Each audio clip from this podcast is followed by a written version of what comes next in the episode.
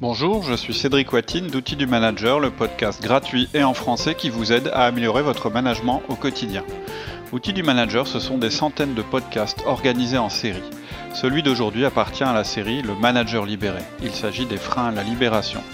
Pour compléter l'écoute de nos podcasts, je vous invite à vous rendre sur notre site outildumanager.com.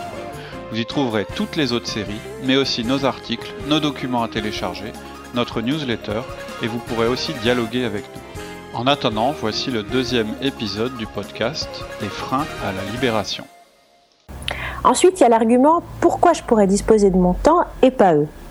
Oui, alors ça c'est de la vraie culpabilité, vraiment ressentie, et souvent c'est les S, les stables, hein, qui ressentent ça. En fait, je vais vous répondre assez simplement. Si vous culpabilisez à ne pas être là, alors faut aussi culpabiliser parce que vous gagnez plus qu'eux, mmh. parce que vous avez une voiture de fonction, et pas eux, parce que vous avez un job plus intéressant, parce que vous êtes actionnaire, parce que vous êtes plus grand, plus beau, plus intéressant, plus intelligent, etc. Si vous commencez à culpabiliser par rapport à vos soi-disant privilèges, vous pouvez culpabiliser pour tout. Et donc, culpabiliser d'être vous, ça va pas vous mener très, euh, très très loin. On fait tous des envieux, c'est tout, c'est comme ça, il faut l'assumer, on peut pas plaire à tout le monde. Ensuite, dites-vous bien que vos collaborateurs, ils en ont rien à faire du nombre d'heures que vous faites. Ils n'ont pas envie euh, non plus que vous sachiez euh, faire les colis mieux qu'eux ou que vous me vendez, vendiez mieux qu'eux. Ce qu'ils veulent, à la fois, c'est que vous soyez un bon patron et qu'ils soient très bons dans ce qu'ils font. En fait, ce qu'ils veulent, c'est que votre entreprise aille bien et ils veulent se sentir considérés dans cette entreprise. C'est ça en tant que stable que vous hmm. pouvez leur apporter. Donc oui, disposer de son temps, c'est un avantage, mais qui est lié à votre fonction. Et c'est aussi un outil pour que vous puissiez exercer votre fonction au mieux. Le fait que vous disposiez de votre temps, ça fait partie du package. On donne de la liberté de temps à un patron comme on donne un véhicule à un commercial. Parce que ça sert l'entreprise ce temps en fait que vous allez récupérer, c'est pas juste pour vous faire plaisir, c'est pour mieux exercer votre fonction. Donc vos collaborateurs, ils veulent pas que vous soyez comme eux. Euh, peut-être qu'ils veulent devenir comme vous, ça c'est possible, et donc c'est en étant moins présent que vous allez leur permettre de prendre plus de responsabilités, ce qui vous fait plaisir à vous, ça peut leur faire plaisir à eux aussi, et ils veulent que vous fassiez bien leur boulot, c'est pas pareil du tout. Donc si vous êtes quelqu'un qui fait beaucoup d'heures, c'est important que vous vous posiez la question en profondeur. Pourquoi vous faites autant d'heures? Ça, c'est une question, ça, c'est ma recommandation. Si vous faites beaucoup d'heures, posez-vous vraiment la question honnêtement. Parce que je pense que vous faites beaucoup d'heures parce que vous pensez que pour mériter votre beau salaire, il faut faire des heures. Je crois que c'est une croyance qui est ancrée en vous vous mettez ça sur d'autres sujets en disant mais non, c'est parce que j'ai besoin d'être là, mais non, c'est parce qu'ils sont pas assez bons, mais non, c'est parce que je peux pas les laisser tranquilles parce qu'ils vont faire des erreurs, etc. Mais au fond de vous, c'est parce que ça justifie votre voiture ou tous vos avantages. Or, c'est pas le cas.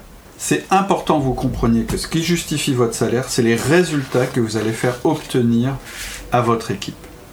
Et je vais même ajouter une chose, il faut que vous alliez encore plus en profondeur. Parce que la culpabilité, il faut faire attention avec ça. Quand on éprouve de la culpabilité, on a tendance à essayer d'en faire éprouver aux autres. Or, c'est pas un bon outil de management, la culpabilité. C'est de la manipulation.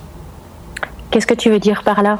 En fait, ce que je veux dire, c'est que je connais pas mal de cas de managers, souvent des stables, et d'ailleurs souvent des gens qui sont montés par leur euh, autorité de compétence, qui justifient leur pouvoir sur leurs collaborateurs par leur propre investissement disproportionné dans l'entreprise. Et je ne parle pas d'un investissement, euh, je dirais simplement euh, en termes de, d'être dédié à son entreprise, je parle, je parle d'un investissement en termes de faire travailler trop, faire trop d'heures, etc. Et ils ne se rendent pas compte mais en fait ils rendent leurs, collaborateurs responsables de leur propre détresse et ils vont aller plus loin, ils vont même utiliser cette détresse pour les culpabiliser en pensant que c'est comme ça qu'ils vont les faire travailler plus. Mmh. Ça donne un peu des discours de type, du type tu te rends compte des heures que je passe sur la route et même les week-ends que je dépense pour la boîte à cause de toi. Alors maintenant je veux que tu travailles mieux et plus et je veux plus te faire euh, te voir faire des erreurs. Oui, ou alors euh, ça, ça, peut être moins explicite que ça, mais ça peut être oh là là, j'ai encore bossé toute la nuit, tout le week-end. Mhm. Et voilà. Et le, le but, c'est de faire culpabiliser, même sans forcément exprimer les choses aussi clairement que ce que tu viens de faire. Tout à fait, tout à fait. Et, et ça peut être aussi, euh, bah tiens, j'ai essayé de t'appeler, j'avais absolument besoin de cette information. Euh, et puis je l'ai pas eu, euh, etc. Ça m'a embêté. Bon, bah maintenant, est-ce que tu as l'info, etc. Sauf que le mec, il a appelé, il était 22h. Et que c'est Mm. normal que votre collaborateur à 22h, il vous répond pas. C'est aussi anormal que vous soyez encore en train de travailler à 22h. Il faut vraiment que vous vous posiez la question, c'est important. En fait, vous êtes en train de reprocher à vos collaborateurs votre propre manque de délégation. En fait, vous cherchez à les faire travailler davantage en culpabilisant les gens. Et en plus, vous lui montrez à quel point votre vie à vous est difficile. Euh, cette vie à travailler sans compter. Et franchement, c'est pas très motivant pour l'autre. C'est-à-dire que vous êtes en train de dire, t'as vu comme ma vie est pourrie, j'aimerais bien que la tienne le soit tout autant.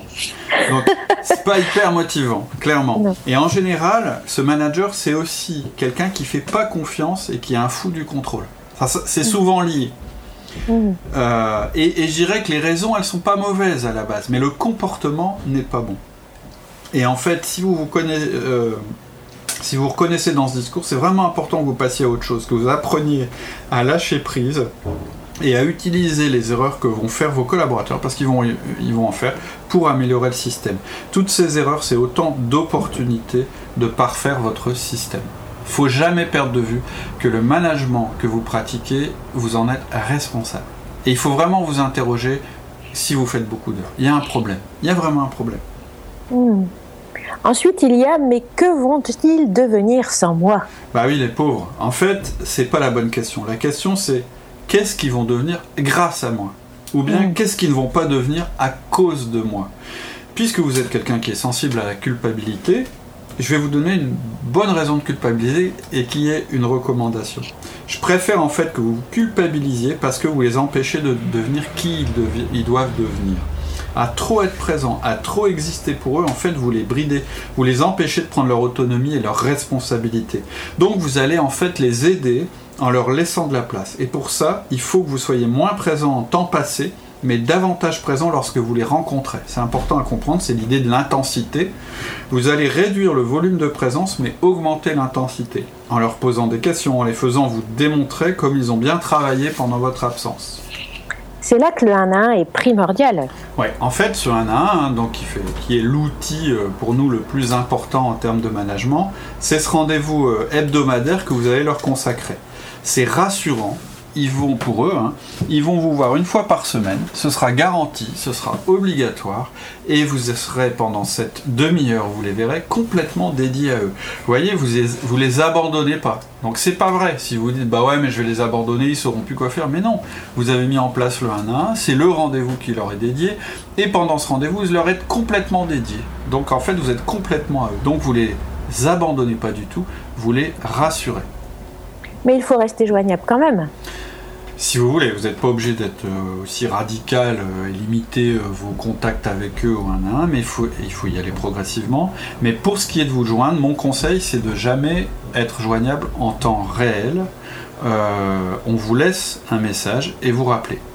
Hein, c'est un petit peu ce dont on a parlé quand, dans un dernier podcast sur, euh, euh, sur la délégation pendant qu'on est en vacances. Oui, si vous voulez, les gens peuvent compter euh, sur, sur vous, mais voilà, de manière moins, je dirais, facile qu'avant. Hmm. Alors voilà pour la culpabilité, l'exemplarité et l'abandon. Ouais. Ensuite, tu vas nous parler de la confiance et du contrôle. C'est ta deuxième partie. Oui, en fait, on va répondre à trois craintes maintenant qui sont liées au contrôle et à la confiance. La première, c'est il est risqué de déléguer. La deuxième, c'est la confiance n'exclut pas le contrôle. Et la troisième, c'est j'ai besoin de sentir les choses en direct. Donc la première chose que je veux vous dire, c'est que comme la culpabilité se cache derrière l'exemplarité, le manque de confiance se cache quelquefois souvent derrière l'exemplarité. C'est l'exemple du copain qui était revenu à 17h30 pour constater qu'en fait, bah, quand il n'est pas là, euh, ça, termine plus tard. Et souvent, en fait, effectivement, on est là pour être sûr euh, que les gens arrivent à l'heure. hein. C'est un petit peu l'idée que euh, quand le chat est pas là, les souris dansent. On est, donc on devient une espèce de pointeuse vivante. hein. on enlève les pointeuses, mais on est là quand même pour vérifier que les gens arrivent. Euh, mais en mieux. En fait, on est une pointeuse quand même plus sophistiquée, parce qu'en plus, nous, on peut regarder si les gens prennent trois cafés avant de se mettre au boulot, on peut vérifier si leurs pa- pauses cigarettes sont pas trop longues, etc., etc. Et en fait, c'est très bien tout ça, donc euh, déjà ça vous détourne de, votre rôle principal, mais en plus c'est très mauvais pour le développement des gens. C'est-à-dire qu'en fait, les gens ils s'adaptent. Si vous êtes là, ils sont là. Si vous leur prenez leurs responsabilités, ils vous les donnent. Donc ils deviennent irresponsables. Hein. Quelqu'un à qui on enlève les responsabilités, par définition, il devient irresponsable. Euh, vous résolvez leurs problèmes, bah, ils laissent faire, donc ça devient des gens qui savent plus résoudre de problèmes. Vous les contrôlez, bah, ils travaillent pour satisfaire le contrôle. C'est un peu triste, mais quelque part, il y a même un certain confort pour eux qui s'installe.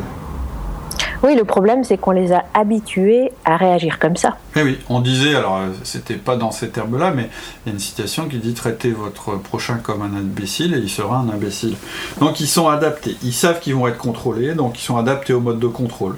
Ils répondent favorablement à votre mode de contrôle. Ça ne veut pas dire qu'ils font des performances, ça veut juste dire qu'ils répondent à votre mode de contrôle.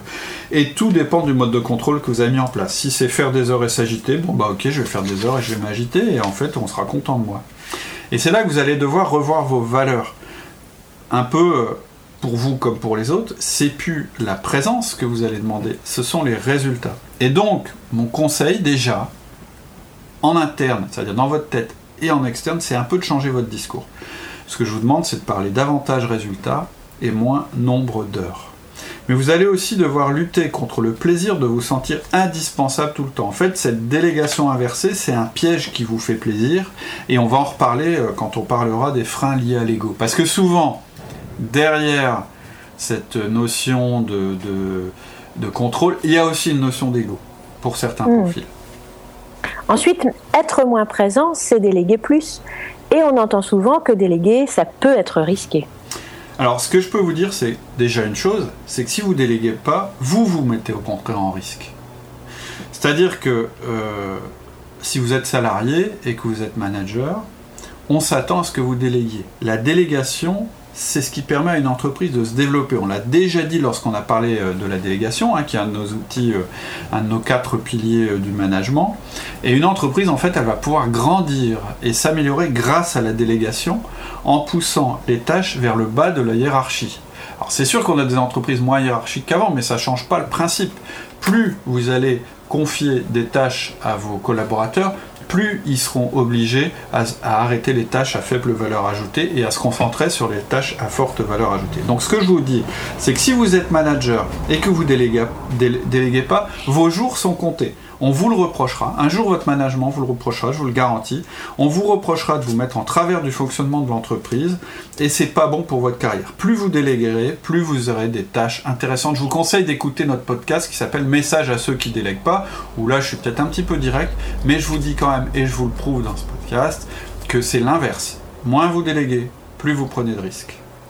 Et puis ne pas déléguer, ça augmente euh, le risque, en effet, oui. Tout à fait. En dehors euh, du fait que bah, si vous êtes manager, je vous conseille de déléguer parce qu'on va le reprocher, même si vous êtes chef d'entreprise, plus vous déléguez, plus vous délayez le travail, c'est-à-dire plus le travail repose sur un nombre important de personnes, c'est-à-dire que vous le répartissez. Et donc, si une personne venait à manquer, le travail pourrait être réalisé quand même.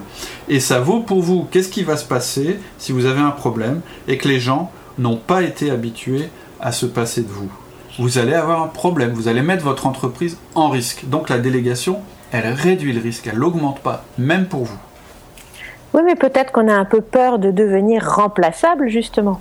Alors, moi, je peux comprendre cette crainte. Hein, euh, effectivement, on peut avoir, peur. Et c'est un fait. Plus euh, votre entreprise saura se débrouiller sans vous, plus vous serez remplaçable. Ça, c'est sûr. Mais dans ce cas, si vous avez du mal à donner votre confiance, eh ben vous ne donnez pas toutes les clés à la même personne. Veillez à ce que les décisions soient prises en concertation et mettez pas tous vos œufs dans le même panier. Le but, c'est pas de transférer votre risque sur euh, que ça devienne le risque d'une seule personne. Mm. Et c'est là où, vous allez euh, être obligé de réclamer de vos propres managers la même chose que vous appliquez à vous, c'est-à-dire qu'ils rendent leurs collaborateurs autonomes et donc effectivement qu'ils lâchent un petit peu de leur pouvoir, ça c'est sûr. Mais faites-le intelligemment, c'est-à-dire euh, bah, si vous avez peur qu'effectivement euh, le pouvoir que vous avez donné soit utilisé à mauvais escient, répartissez-le. Si euh, vous avez peur que les gens euh, prennent des décisions euh, qui ne soient pas toujours favorables à l'entreprise, bah, mettez en place un système qui, leur oblige les oblige à se concerter entre eux. Mais effectivement, entraînez-vous à devenir remplaçable. C'est tout pour aujourd'hui. En attendant la suite, venez nous retrouver sur outildumanager.com. Inscrivez-vous pour recevoir nos articles, notre newsletter ou pour voir vos vidéos. Vous pourrez aussi passer un test disque en ligne. Alors à bientôt sur outildumanager.com.